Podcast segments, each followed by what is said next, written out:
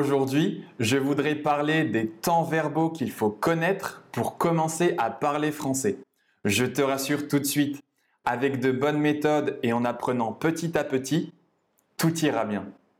Tu peux retrouver la transcription en entier de cet épisode si ça peut t'aider. Pour que ce soit plus facile pour toi, je t'ai laissé le lien dans la description. Dans la langue française, il y a sept modes et une vingtaine de temps verbaux. Tu peux donc imaginer qu'il y a beaucoup à apprendre. Comme je te l'ai dit, tout se passera bien si tu apprends progressivement. Les modes de la conjugaison française sont l'indicatif, le conditionnel, le subjonctif, l'impératif, l'infinitif, le participe et enfin le gérondif. Chacun de ces modes comporte de 1 à 8 temps verbaux. Bien sûr, nous savons qu'il n'est pas nécessaire de connaître tous ces temps et de savoir comment les utiliser. Si tu arrives à les reconnaître dans un texte écrit, je dirais que c'est déjà un très bon point. À mon avis, les temps verbaux qu'il faut étudier au début sont ceux qui nous permettent de communiquer de manière efficace à l'écrit comme à l'oral. Alors, par quoi on commence? Eh bien, évidemment, par le présent de l'indicatif. Alors, le présent de l'indicatif, il faut savoir que c'est le temps le plus utilisé dans la langue française. Il peut servir pour dire qu'on est en train de faire quelque chose. Si je dis par exemple je parle, ça veut dire que là, maintenant, à ce moment précis, je parle. Mais il sert aussi énormément à parler de choses générales qui sont vraies tout le temps. Par exemple, la France se trouve au nord de l'Espagne et au nord de l'Italie. On utilise aussi très souvent le présent pour parler du futur. Ça donne un côté plus dynamique à l'oral. Exemple, demain, nous partons aux États-Unis. Pour finir avec le présent de l'indicatif, je voulais parler de ce qu'on appelle le présent progressif. Il est très important de comprendre qu'en français, le présent progressif n'est pas très utilisé. En tout cas, beaucoup moins qu'en anglais. Pour bien comprendre, je donne très souvent à mes élèves un exemple typique. Imaginons que l'on soit en hiver. Lorsqu'il neige, on va utiliser le présent de l'indicatif en disant il neige. On n'utilisera pas le présent progressif il est en train de neiger car la structure de la phrase est trop lourde d'un point de vue linguistique. Alors qu'en anglais, on dira It's snowing plutôt que It snows. Alors quand est-ce qu'on peut utiliser le présent progressif? Eh bien, on l'utilise essentiellement quand on veut donner une précision importante sur une action qui est en train de se dérouler au moment où l'on parle. Par exemple, on peut dire arrête de me déranger, je suis en train de regarder un film. Dans cet exemple, en précisant l'action que je suis en train de faire, c'est-à-dire regarder un film, ça permet d'apporter une précision importante dans le contexte. Passons à présent au temps du passé. Pour parler du passé, nous avons sans doute besoin du passé composé. Il s'agit d'un temps composé qui se construit avec un auxiliaire et un participe passé. Ça nous permet d'exprimer des actions ponctuelles dans le temps ou qui ne durent pas très longtemps. Par exemple, mon avion a décollé à 14 heures.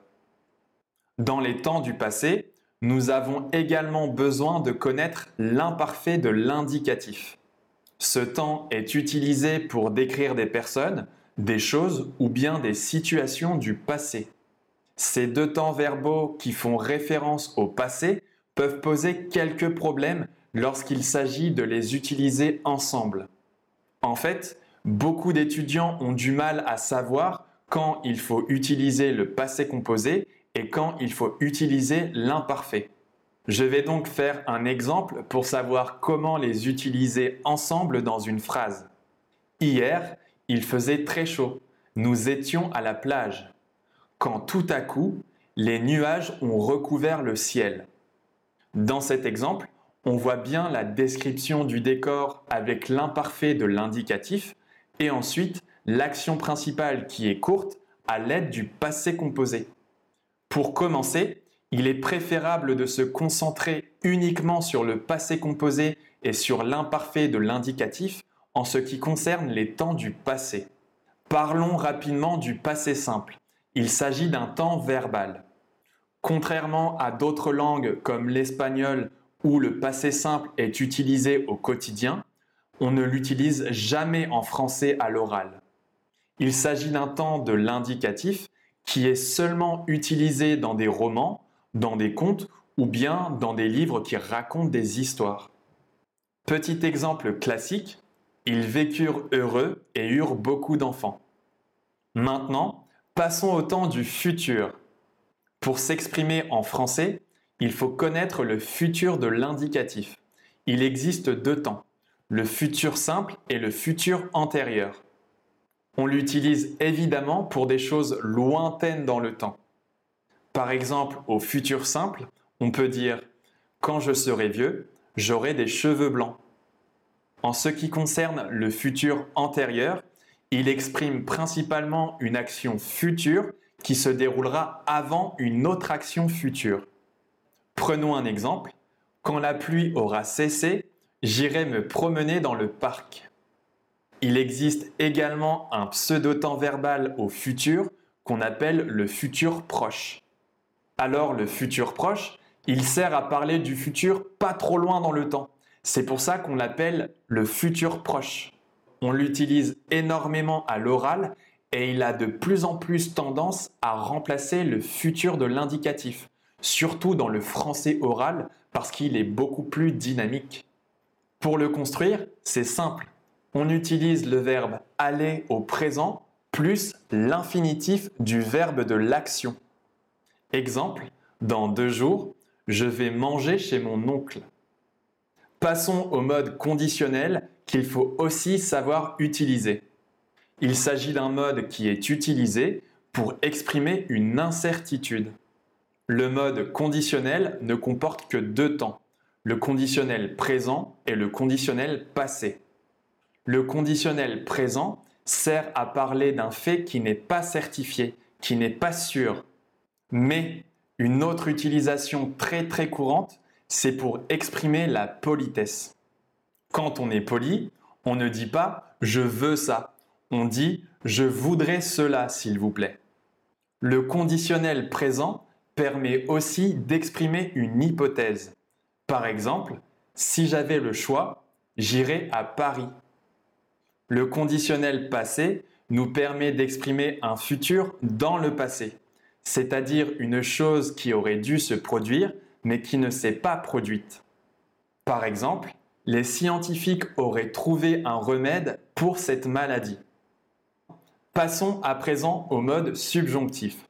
Les Français ne l'aiment pas beaucoup, je l'avoue, car il n'est pas toujours facile à utiliser. Il existe quatre temps au subjonctif, mais dorénavant, on n'en utilise que deux dans la langue française.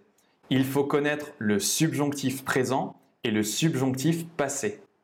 Le premier permet d'exprimer une opinion au présent, le second permet de créer une hypothèse qui pourrait se réaliser dans la réalité. Je ne vais pas rentrer dans les détails, mais pour faire simple, on va dire que le subjonctif se trouve généralement après le mot que.